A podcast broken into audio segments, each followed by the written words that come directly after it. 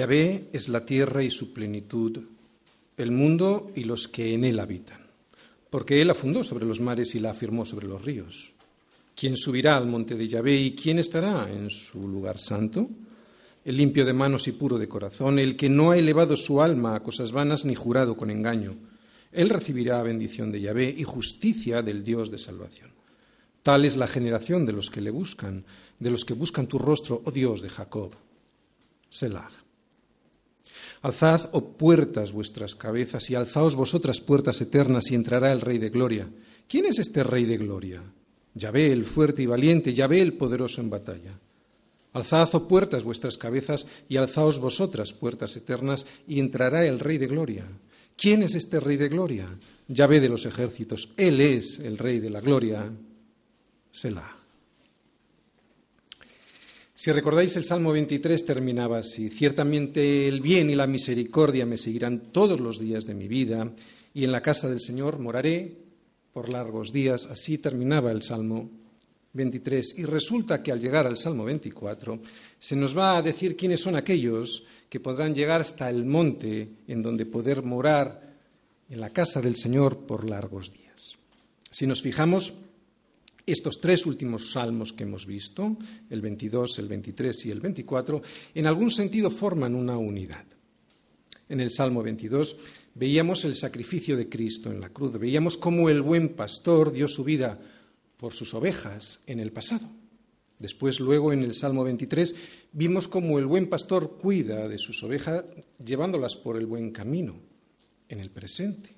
Y hoy vamos a ver el Salmo 24 y veremos cómo en el futuro el buen pastor tiene preparada una habitación celestial para aquellos que hayan, que hayan logrado subir con él hasta su monte santo.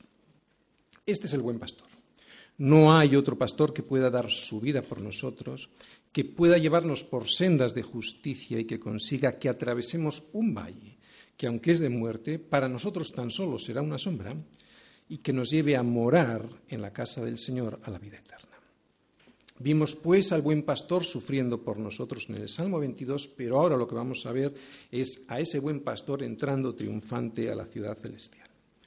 Este es el buen pastor, el que murió por nosotros, el que vive por nosotros y el que nos ha dicho, en la casa de mi Padre muchas moradas hay. Si no fuera así, yo os lo hubiera dicho.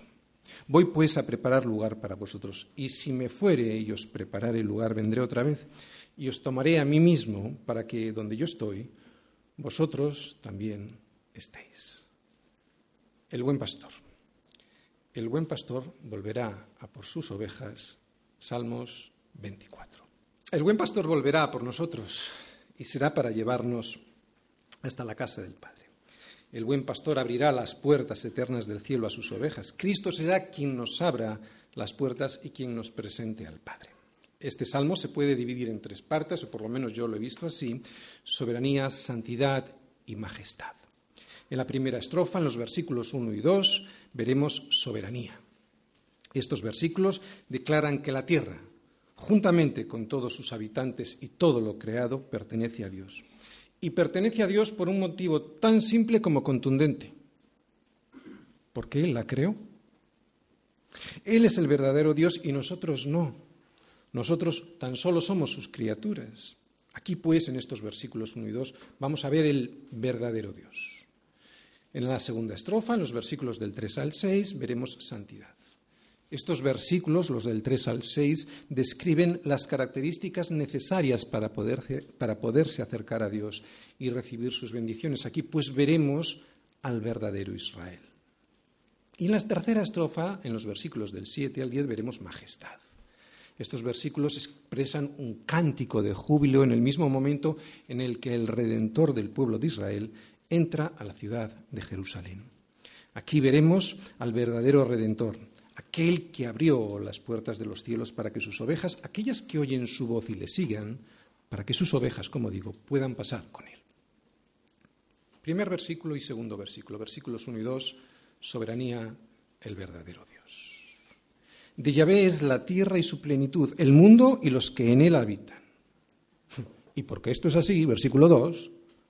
¿Por qué? porque Él la fundó sobre los mares y la firmó sobre los ríos. Muy bien, aquí radica el pecado del mundo, que no reconocen a Dios como quien es Dios.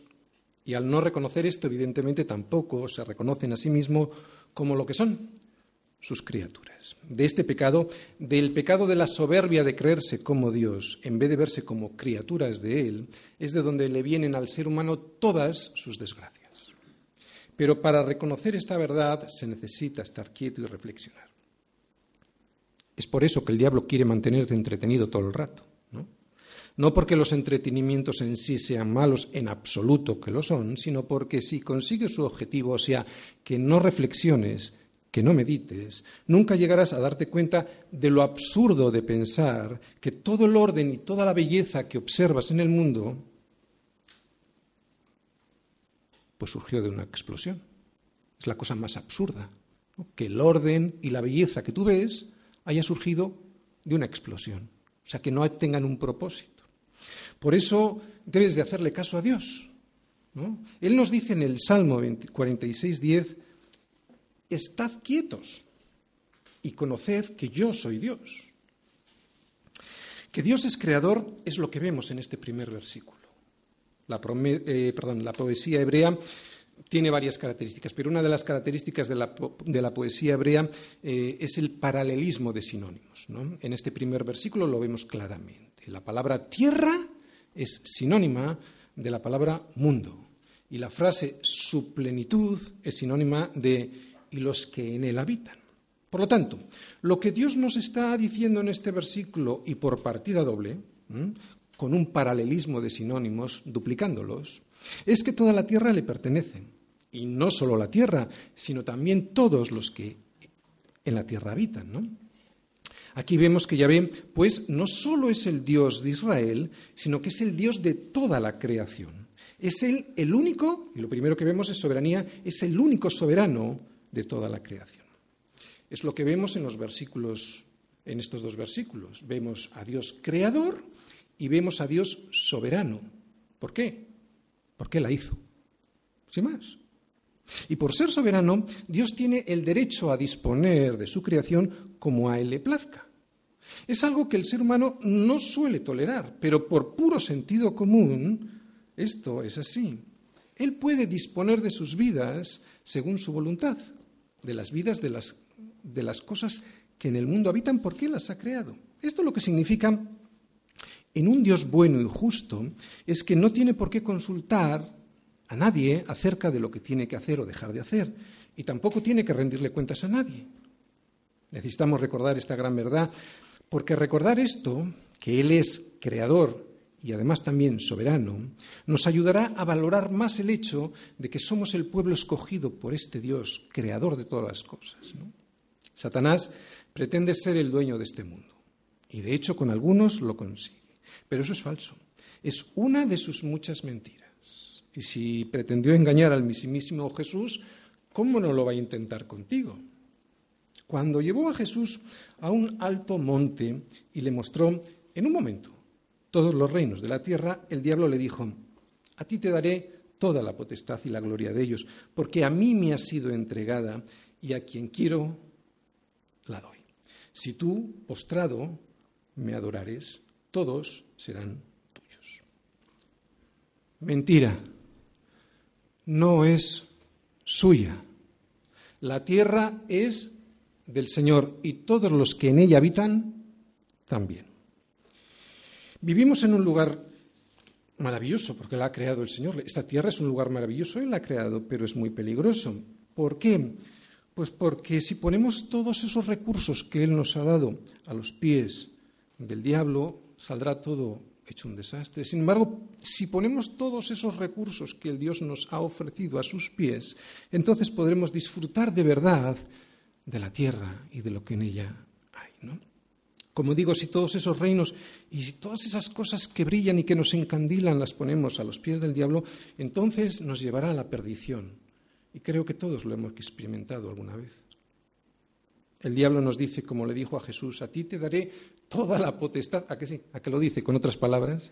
Toda la potestad y la gloria de ellos, si tú postrado me adorares, pero no le hagas caso. No puede darte nada porque la tierra no es de él. No puede darte nada porque Él es mentiroso. Y no vino sino para hurtar, matar y destruir a todo aquel que postrado le adorare. Solo pretende apartarnos de Cristo y si no lo consigue, intentará hacerte creer que tú puedes tener a Dios y al mundo. Y eso, eso, eso también es una mentira. Por eso tenemos que recordar que de Yahvé es la tierra y su plenitud, el mundo y los que en él habitan. Oye, ¿y por qué esto es así? Lo hemos dicho antes, por el versículo 2. Porque él la fundó sobre los mares y la afirmó sobre los ríos. La razón por la cual la tierra es de Dios es porque Él es su creador. Sin más. Él la fundó y la afirmó. Este es el motivo por el cual es suya y no nuestra.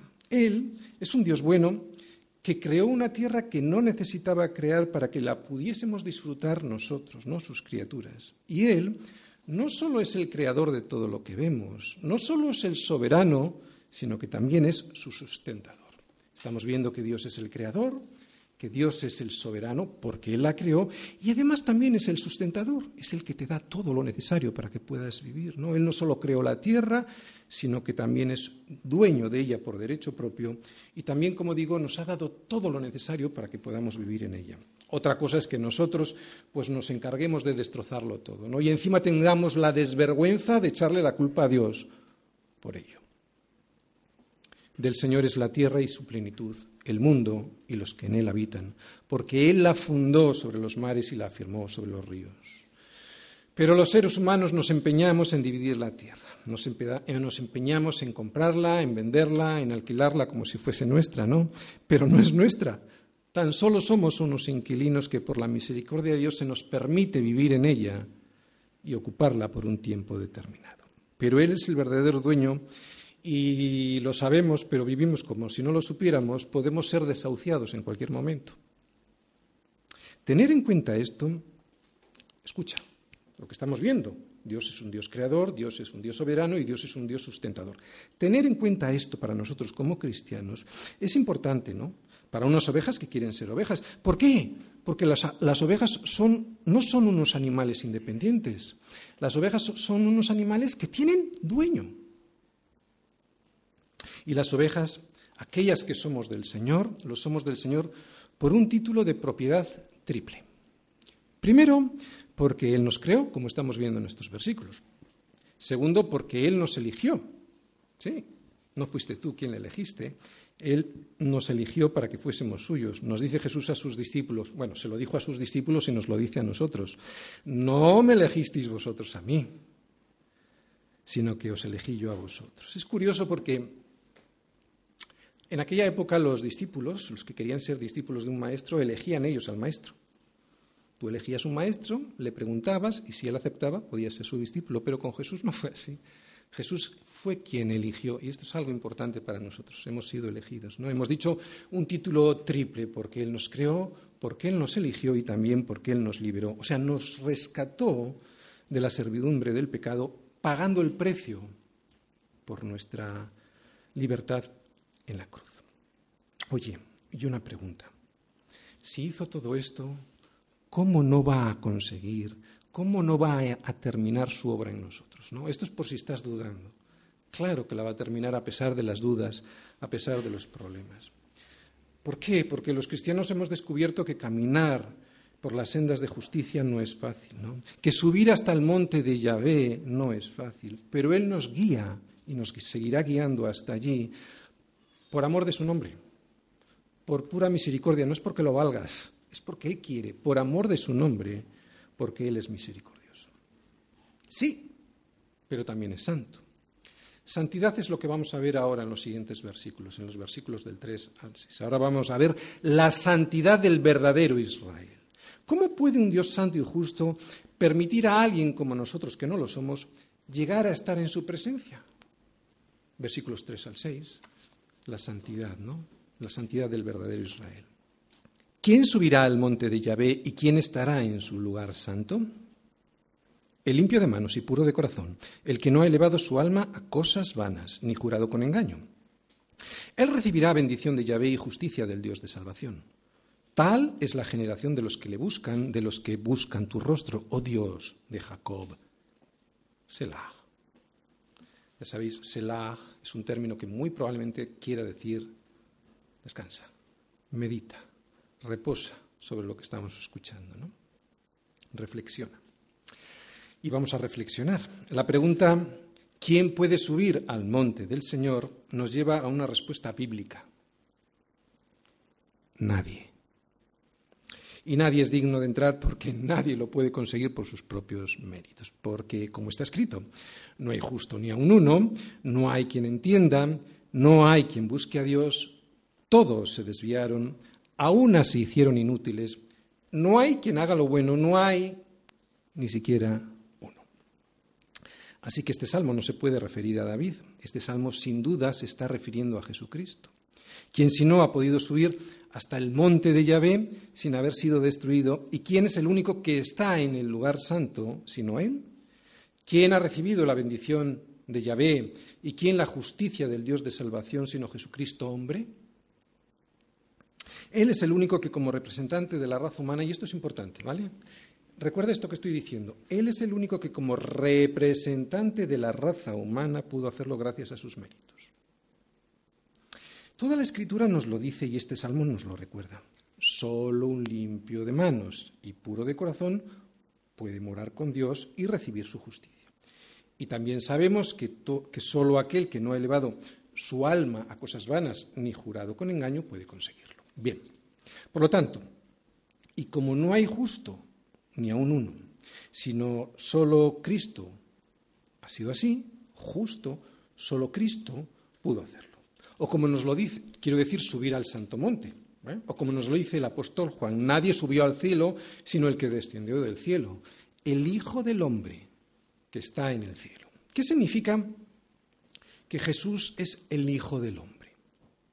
Jesús es llamado el Hijo del Hombre muchas veces en el Nuevo Testamento. Yo he estado contando y me salían unas 87, por ahí, 87, 88 veces. ¿no? ¿Qué significa esta expresión? ¿No dice la Biblia que Jesús era el Hijo de Dios? ¿Cómo puede ser también el Hijo del Hombre? Bien, hay dos respuestas y no son excluyentes entre sí, sino que se complementan. Creo que es necesario conocer las dos respuestas. La primera, la primera respuesta para saber quién es el Hijo del Hombre la encontramos en la profecía de Daniel en el capítulo 7, versículos 13 al 14. Dice ahí, miraba yo en la visión de la noche, y he aquí con las nubes del cielo venía uno como un hijo de hombre que vino hasta el anciano de días y le hicieron acercarse delante de él. Y le fue dado dominio, gloria y reino, para que todos los pueblos, naciones y lenguas le sirvieran. Su dominio es dominio eterno, que nunca pasará, y su reino uno que no será destruido. Así pues, aquí en, esta, en estos versículos de Daniel encontramos que el Hijo del Hombre era un título mesiánico.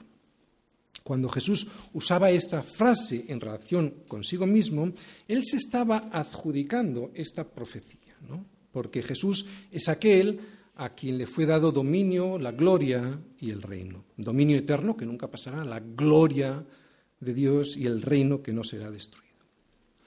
Y los judíos de su época entendían perfectamente qué es lo que estaba diciendo Jesús cuando él llamaba, se llamaba a sí mismo el Hijo del Hombre. Él sabía, o mejor dicho, los judíos sabían perfectamente que se estaba proclamando como el Mesías. De hecho, fue por eso por lo que le mataron. Por lo tanto, la frase el Hijo del Hombre indica que Jesús es el Mesías. ¿Bien? Primera definición, primera respuesta. Pero también significa que Él vino a esta tierra verdaderamente como un ser humano. Este segundo significado de la frase el Hijo del Hombre era necesario, porque sólo así, como un Hijo del Hombre, podría luchar y vencer, y además vencer justamente de una manera justa para poder ser nuestro representante. Lo voy a explicar con una imagen deportiva. Mirad. En los Juegos Olímpicos o en cualquier otra competición deportiva, los, los países a quienes envían? Envían a sus mejores representantes, ¿sí? A sus mejores representantes para competir y ganar. Nadie manda a un perro o a un caballo porque corran más, evidentemente eso es trampa, ¿no? Los que compiten son hombres contra hombres. Cuando Rafa, Nadal gana un torneo de tenis, pues todos los españoles nos sentimos ganadores. ¿Por qué? Porque Nadal nos representa y al revés. Cuando pierde, pues nos sentimos perdedores. Es por eso que cada país envía a la lucha deportiva a los mejores para ganar. Salvando todas las distancias ¿no? y entendiendo que esto solo es un ejemplo para entender mejor quién es Jesús como nuestro representante, el representante del hombre, como el Hijo del Hombre, es por lo que he puesto este ejemplo de Jesús como nuestro representante en la lucha. Y es que este mundo, este mundo está compuesto por hombres y todos vamos a ser representados. Cada persona elige a un representante, o a Adán o a Jesús. Todos somos hijos de Adán, por lo tanto todos somos perdedores y ya sabemos qué es lo que hizo Adán. Adán perdió. Y si le elegimos a él como nuestro representante, ya sabemos cuál va a ser el resultado en nuestra lucha. La muerte. Sin embargo, Jesús venció. Y si lo elegimos a él como nuestro representante, también sabemos cuál va a ser el resultado. La vida. Porque él venció a la muerte. Él es el único que ha podido ascender al monte de Yahvé porque él ha sido el único que gracias a su vida sin pecado, es la competencia, ¿vale? Gracias a su vida sin pecado, gracias a la perfecta obediencia al Padre, ha podido ascender al monte de Yahvé y ahora ya puede estar sentado a la diestra del poder de Dios. ¿Y ahora con nosotros qué? Pues para poder tener a este representante que ya venció en la competición, pues hemos de adquirir una nueva nacionalidad. La nuestra no vale para ganar, porque con nuestra naturaleza ya hemos perdido. Nuestra nacionalidad, nuestra naturaleza ha de ser cambiada. ¿Por qué? Porque nuestra naturaleza es adámica, caída, y tenemos que cambiarla si queremos ganar. Para adquirir una nueva naturaleza, para nacionalizarnos y así adquirir la nueva ciudadanía que está en los cielos, en definitiva, para ganar, para ganar hay que morir. Morir como hijo de Adán y volver a nacer. Nacer de nuevo como hijo de Dios. Ahora volvemos a hacernos la pregunta clave. ¿Quién puede subir al monte del Señor? Nadie. Solo Jesucristo pudo. Sin embargo, este salmo nos da a entender otra cosa. Parece que existe un grupo de personas que sí, oye, que sí lo consiguen. ¿Quiénes serían esas personas de esa generación que se supone que, al igual que Jesús, recibirán, como dice el versículo 5, la bendición de Yahvé y la justicia del Dios de salvación? Pues es una generación que busca, como dice el versículo 6, el rostro del Dios de Jacob.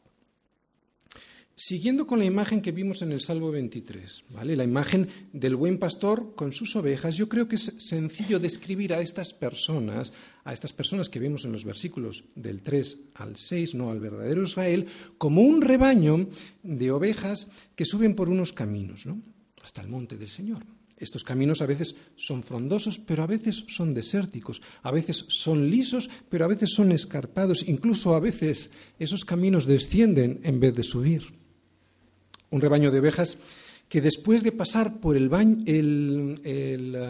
valle de sombra de muerte, ese valle por el que todos tenemos que pasar, que es la muerte, terminarán, pero que para nosotros solo es una sombra, esas ovejas, como digo, después de pasar por ese valle, terminarán llegando hasta la cumbre del monte del Señor. Por lo tanto, esta generación que vemos en los versículos del 3 al 6 de este salmo sería una generación que se deja guiar, que se deja llevar, que se deja cuidar, que se deja alimentar, que se deja sanar, que deja saciar su, su sed por el buen pastor. Pero también es la generación que se deja corregir, que se deja disciplinar con la vara y el callado del buen pastor vara y callado que conducirán a esa generación por sendas de justicia, por amor de su nombre, por pura misericordia, hasta la misma presencia del Señor.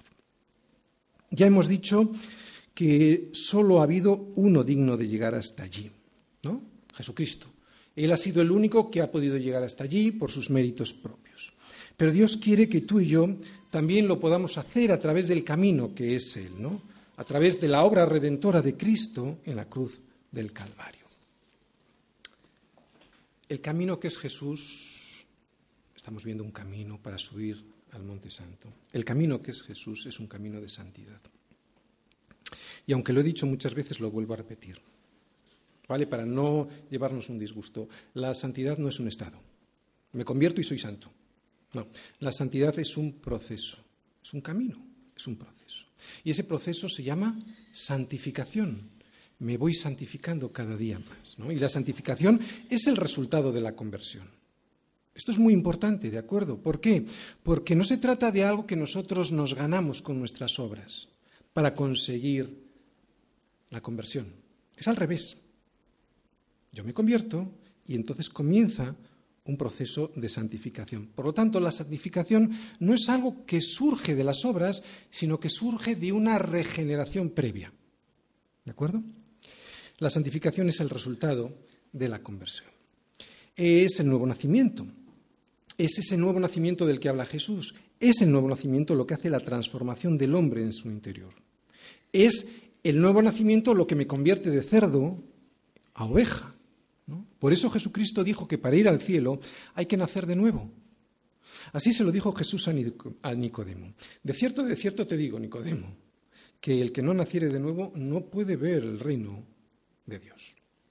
Esta transformación interna en el creyente se refleja también en el exterior, o sea, en mi conducta. Ahora ya soy una oveja. Y por lo tanto, como soy una oveja, no hago cosas de cerdo.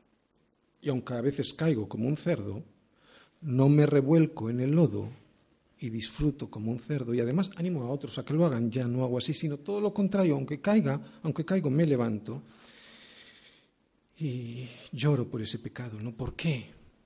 Porque odio el pecado. Esta es la transformación.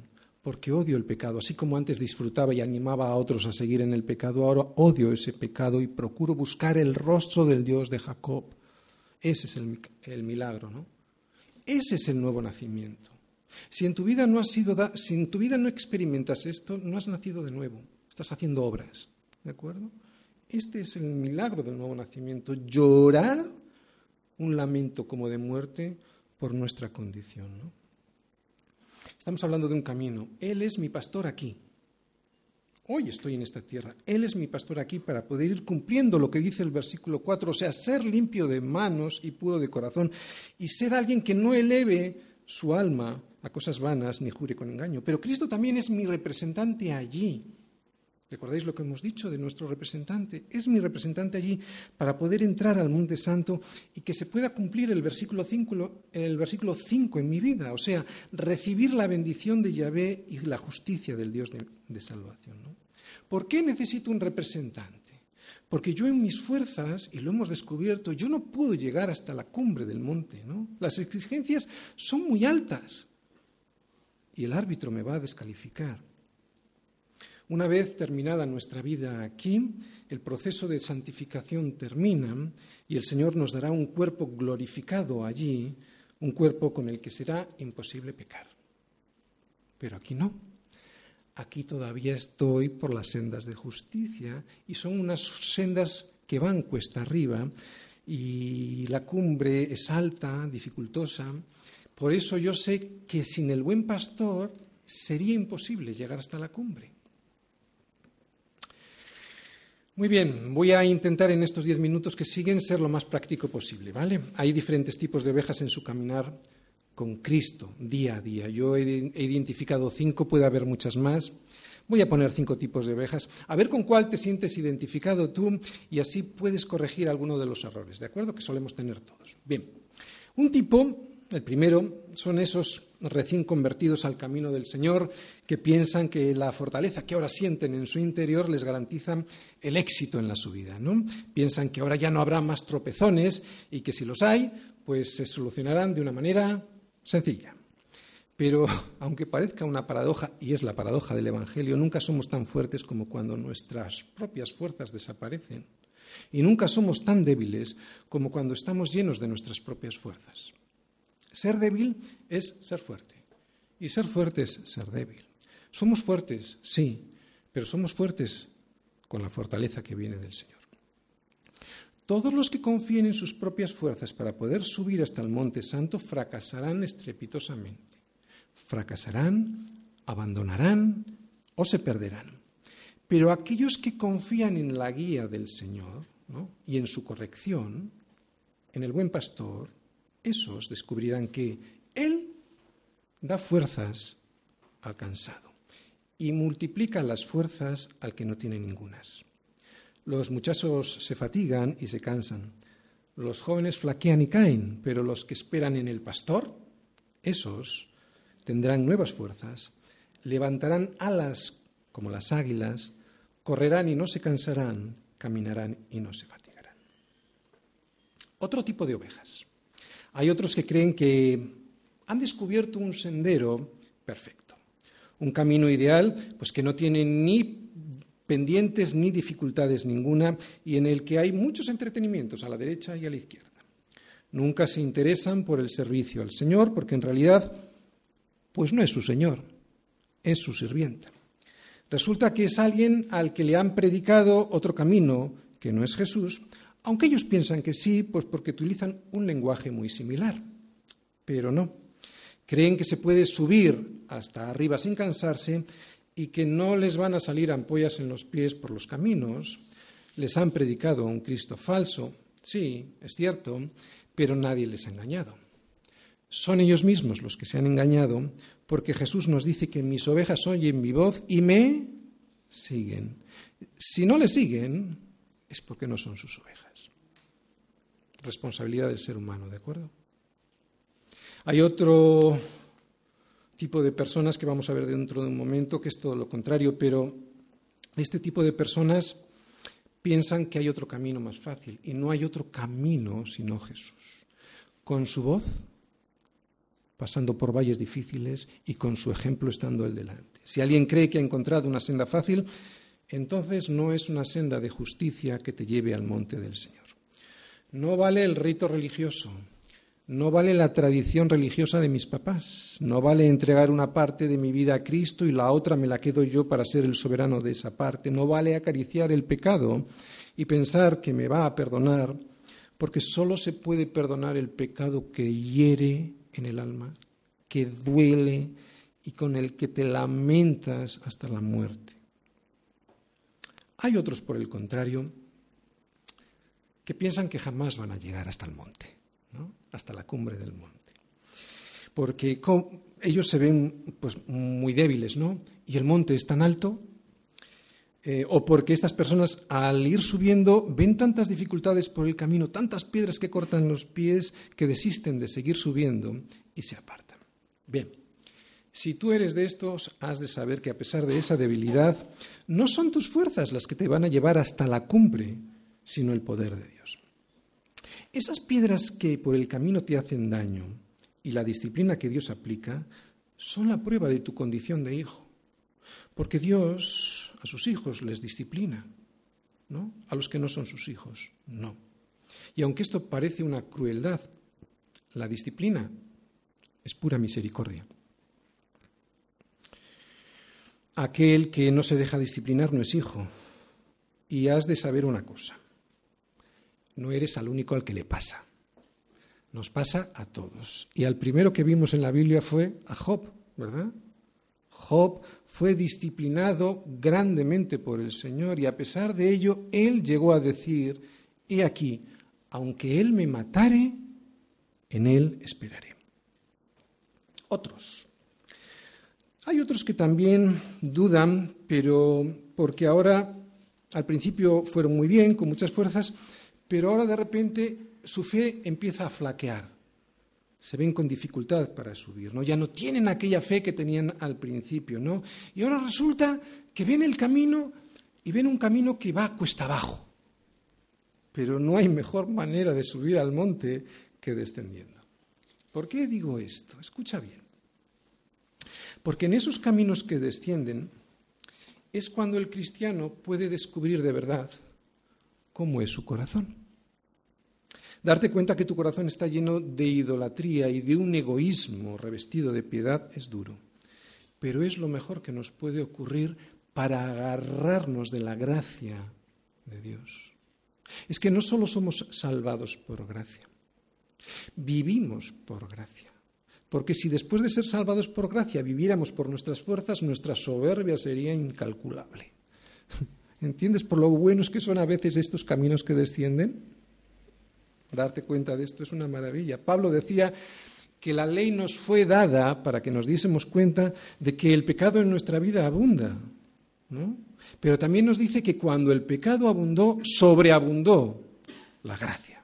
¿no? Para un verdadero cristiano esto, desde luego, no es una licencia para pecar sin más. Así que un verdadero cristiano, si es un verdadero cristiano, cuando camina por esos caminos que descienden, realmente no va para abajo. Son momentos en, los que la gracia de Dios me sostiene y crezco de verdad. Y como he dicho antes, es que no solo somos salvados por gracia, o sea, como un regalo inmerecido, sino que vivimos por gracia. Estos caminos que descienden nos hacen confiar todavía más en Jesús, en el buen pastor. Estos caminos que descienden son maravillosos porque, ¿sabes lo que hace en mi vida? Anulan la supuesta capacidad que tenemos en nuestra vida, ¿no? Para hacer las cosas. Estos caminos que descienden son maravillosos porque destrozan esa percepción, esa capacidad que tenemos todos para juzgar al hermano. ¿Sí?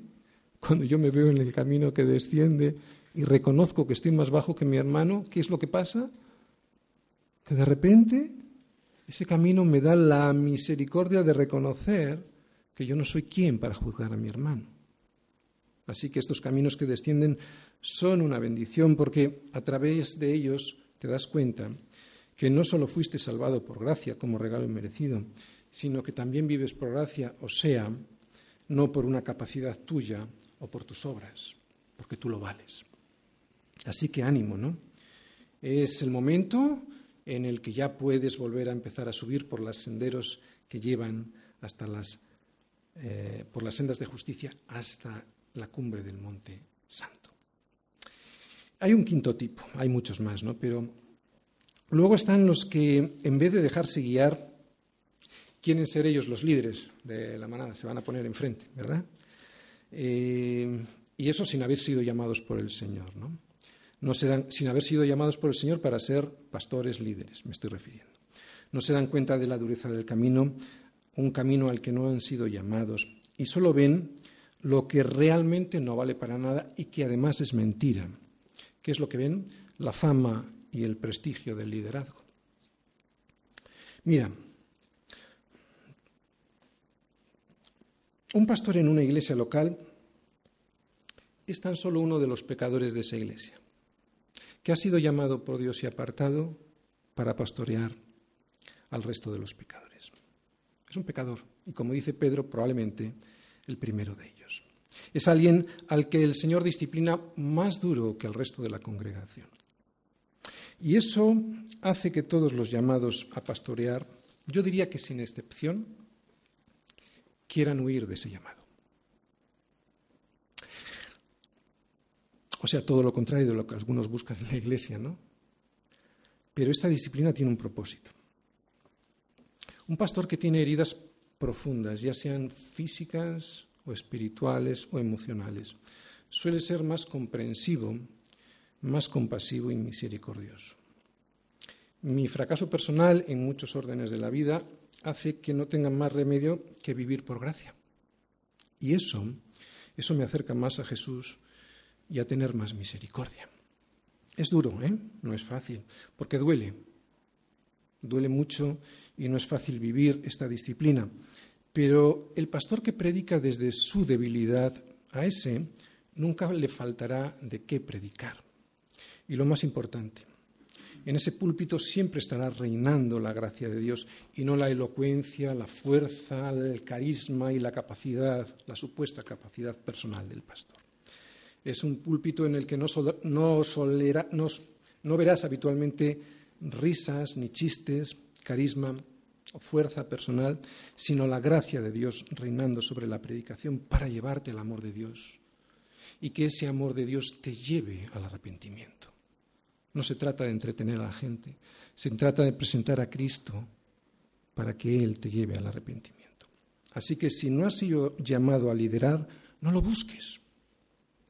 No es lo que parece. Y si no, mira a los profetas de la Biblia, todos perseguidos, ¿no? Y la mayoría asesinados. Así que déjate guiar, déjate guiar. Bueno, aunque yo he contado varios posibles casos de ovejas, básicamente hemos visto dos formas equivocadas de caminar con Jesús. La primera, con un exceso de confianza en el Señor, que pienso que puedo vivir mi vida cristiana sin responsabilidad personal, o un exceso de responsabilidad personal, pero sin la confianza que Cristo usará en mi vida para que con su vara y su callado me lleven a lo más alto del monte. Cualquiera de estas dos formas de caminar con Jesús no es correcta. Una confianza en Cristo tal que descuide mi responsabilidad no será una confianza bíblica. Y una confianza en mí mismo que descuide la gracia y el poder de Dios en mi vida tampoco. Confianza en Cristo y responsabilidad personal deben ser dos caras de la misma moneda. De hecho, solo sabré que mi confianza en Cristo es absolutamente bíblica cuando sea responsable de, versículo 4, ser limpio de manos y puro de corazón, no elevar mi alma a cosas vanas ni jurar con engaño, pero al mismo tiempo, y para poder llevarlo a cabo, deberé de ser de los del versículo 6, de aquellos de esa generación que le buscan, que buscan tu rostro, oh Dios de Jacob. De una manera práctica, Pablo lo explicó muy bien en Efesios 6, versículos del 11 al 18. Vamos a Efesios 6. Efesios 6, del 11 al 18. Estoy intentando ser lo más práctico posible para explicaros cómo podemos subir eh, hasta, la, hasta la cumbre. ¿no? Dice así, Pablo, Efesios 6, del 11 al 18. Vestíos de toda la armadura de Dios para que podáis estar firmes contra las asechanzas del diablo. Porque no tenemos lucha contra sangre y carne, sino contra principados, contra potestades, contra los gobernadores de las tinieblas de este siglo, contra las huestes espirituales de maldad en las regiones celestes. Por lo tanto, tomad esto, es lo que hay que tomar. La armadura, toda la, toda la armadura de Dios, para que podáis resistir en el día malo y habiendo acabado con todo, estad firmes. ¿Cómo es esta armadura de Dios? Versículo 14, 15, 16 y 17. Dice así, Estad pues firmes, ceñidos vuestros lomos con la verdad, ¿no? que es Cristo, y vestidos con la coraza de justicia, de alguna manera las sendas de justicia. Y calzados los pies con el apresto del Evangelio de la paz. ¿Por qué en los pies? Porque llevamos el Evangelio con nuestros pies a todo el mundo, ¿no? Sobre todo Tomad el escudo de la fe con la que podáis apagar todos los dardos de fuego del maligno, y tomad el yelmo de la salvación y la espada del Espíritu, que es la palabra de Dios. Así es la armadura de Dios, ¿no? Así es el hombre que es capaz de subir hasta lo alto, hasta la cumbre del monte de Dios, sin abandonar y sin perderse. Este hombre es alguien que, ¿te das cuenta? Este hombre es alguien que no teniendo nada en sí mismo, lo tiene todo en Cristo Jesús. Muy bien. Por último, y para completar la ruta que nos llevará hasta la cima del monte de Dios y para animaros a continuar, ahora vamos a ver lo que llegaremos a ver desde la cima del monte, ¿de acuerdo? Allí no habrá ramas con espinas que nos pinchen al caminar, tampoco piedras afiladas que nos corten los pies y tampoco habrá lobos. Allí veremos a Jesucristo. Allí veremos los versículos 7 al 10, allí veremos la majestad, veremos el verdadero redentor. Alzad, oh puertas, vuestras cabezas, y alzaos vosotras puertas eternas, y entrará el Rey de Gloria. ¿Quién es este Rey de Gloria? Yahvé el fuerte y valiente, Yahvé el poderoso en batalla. Alzad, oh puertas, vuestras cabezas, y alzaos vosotras puertas eternas, y entrará el Rey de Gloria. ¿Quién es este Rey de Gloria? Yahvé de los ejércitos. Él es el Rey de la Gloria, Selah. Bien. Se cree que este salmo lo escribió David para celebrar el momento en el que llevó el arca del pacto hasta la ciudad de Jerusalén. Si esto es así, esta última parte del salmo es el canto glorioso del final de una gran procesión. Nos muestra el largo viaje que hizo Dios desde el monte Sinaí hasta el monte de Sión, acompañando a su pueblo durante todo el éxodo desde, el mismo, desde Egipto, desde el mismo momento del rescate hasta la ciudad de Jerusalén. Estos versículos señalan el triunfo final de Dios sobre sus enemigos y la llegada de Cristo a su morada eterna. En el Antiguo Testamento el arca es un símbolo, es un tipo de Cristo, y la ciudad de Jerusalén es un símbolo del cielo, el lugar de la habitación de Dios. Y si en estos versículos vemos cómo se abren las puertas de la ciudad de Jerusalén para que pueda entrar el arca del pacto, lo que nos están mostrando estos versículos como una sombra, como un símbolo, es la ascensión de Cristo al cielo y de cómo se abren las puertas de este cielo para permitir el acceso de Jesús. Jesús, pues, entrando triunfante como el Rey de Gloria a Jerusalén, porque venció al pecado. Un rey después de una batalla entrando a su ciudad, ¿no? Ese pecado que es el enemigo de Dios y también de su creación, de nosotros, la creación más querida por el Señor. Un rey entrando triunfante, ¿entendéis? Habiendo ido a la batalla. ¿Por qué digo esto? En la época de David, cuando los reyes triunfaban en la guerra y como evidencia de su poder y de la victoria sobre el enemigo, pues entraban en la ciudad seguidos por una fila de esos enemigos que habían tomado en la batalla y hechos esclavos.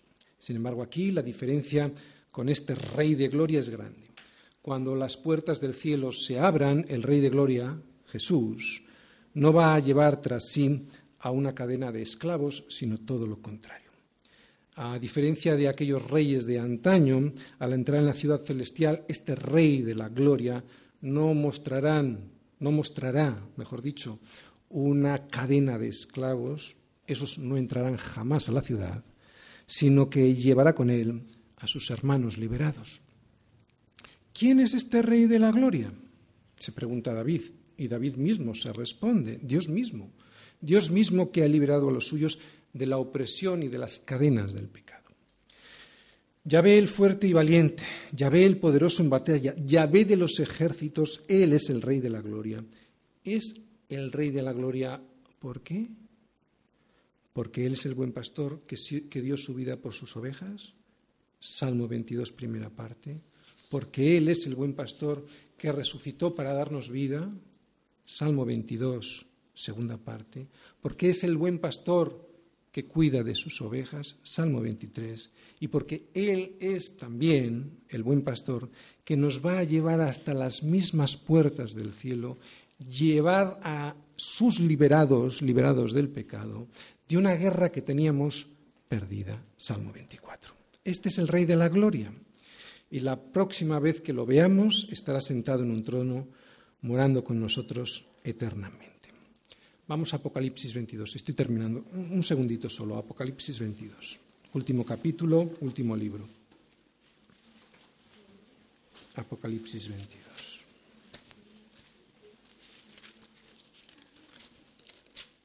Hay mucho que decir, pero voy a intentar ser lo más breve posible. Fijaros, estamos hablando de la Nueva Jerusalén y los versículos del 1 al 5 básicamente es, es una especie de recreación del huerto del Edén, ¿de acuerdo? En realidad, aquí lo que vamos a ver es, ¿cómo decirlo? Donde le voy a poder volver a ver cara a cara, donde nunca tuvimos que haber dejado de estar ¿De acuerdo? Esto es lo que nunca tuvo que dejar de haber existido y que por el pecado perdimos. Después me mostró un río limpio de agua de vida y subraya agua de vida, resplandeciente como cristal que salía del trono de Dios y del Cordero. ¿De dónde sale? Del trono de Dios y del Cordero. ¿eh? ¿Esto qué quiere decir? Pues que en realidad dependeré incluso allí, siempre, de Él, porque de ese trono sale el agua de la vida. Siempre seguiré dependiendo de Él allí. O sea, seguiré bajo su autoridad, porque está en un trono.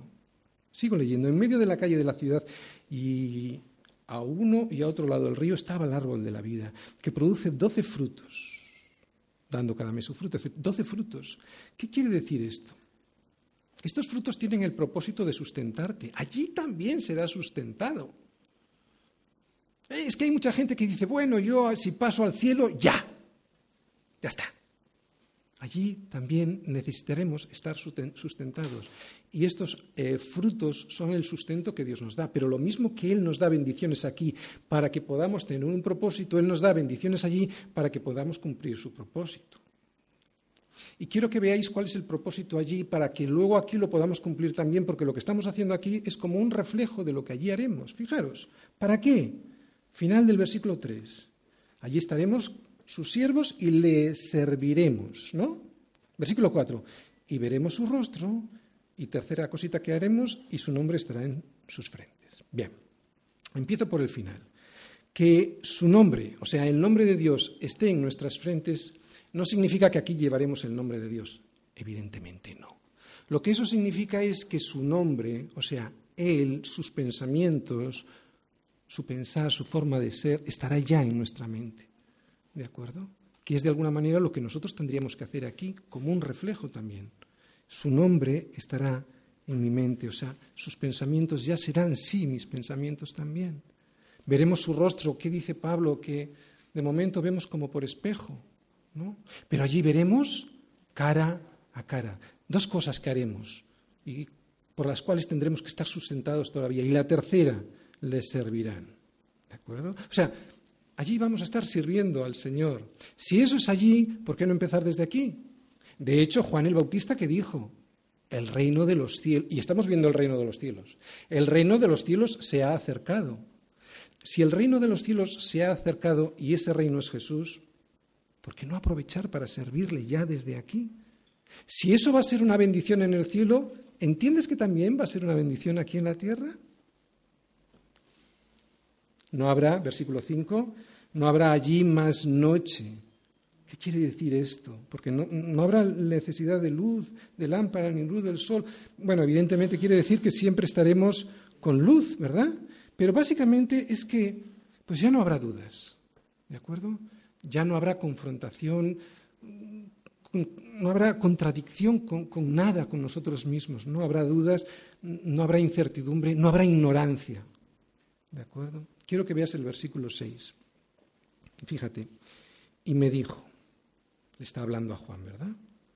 Estas palabras son fieles y verdaderas. Y el Señor, el Dios de los espíritus de los profetas, ha enviado su ángel para mostrar a sus siervos las cosas que deben suceder pronto. Bien, dos cosas. ¿A quién les envía estas cosas que van a suceder pronto? A sus siervos. Solo sus siervos se darán cuenta de estas cosas. Punto uno y punto dos. ¿Quién envía esto? Por favor, el Señor, Él, Dios. ¿Es Dios quien envía, sí o no? ¿Sí? Es Dios quien nos envía esta revelación. ¿Quieres saber quién es Dios? Versículo 16. Yo, Jesús, he enviado mi ángel para daros testimonio de estas cosas en las iglesias. Yo soy la raíz y el linaje de David, la estrella resplandeciente de la mañana. ¿De acuerdo? Es por si necesitabas alguna otra evidencia de que Dios es Jesús y Jesús es Dios. Quiero hay mucho que decir, pero voy a terminar con el versículo 17. Fíjate lo que dice. Y el espíritu y la esposa dicen, ven, ¿no? y el que oye diga, ven. Solo los que tienen oídos para oír podrán decir esto, ven, Señor Jesús. Y el que tiene sed, venga. Y el que quiera, tome del agua de la vida gratuitamente. También allí. Esto es lo más difícil, ¿te das cuenta? Lo que teóricamente debería ser más fácil, Tomar las cosas gratuitamente es lo más difícil. ¿Por qué? Porque nos lo queremos ganar. Yo lo he conseguido, yo lo he hecho. Esto es lo más difícil, ¿verdad? Tomar el agua de la vida gratuitamente. Fijaros lo que dice el versículo 20. El que da testimonio de estas cosas dice. ¿Quién es el que da testimonio de estas cosas? Jesús. ¿eh? El que da testimonio de estas cosas dice, ciertamente vengo en breve. Estas son las últimas palabras de Jesús en la Biblia. Estas palabras son las del buen pastor volviendo por sus ovejas. ¿Y qué es lo que responden sus ovejas? ¿Lo leéis? Sí, ven, Señor Jesús. Así es como termina la Biblia y así es como debiera ser nuestro deseo, ¿no? El deseo de cualquier discípulo del Señor, de cualquiera que tenga oídos para oír. La gracia de nuestro Señor Jesucristo sea con todos vosotros.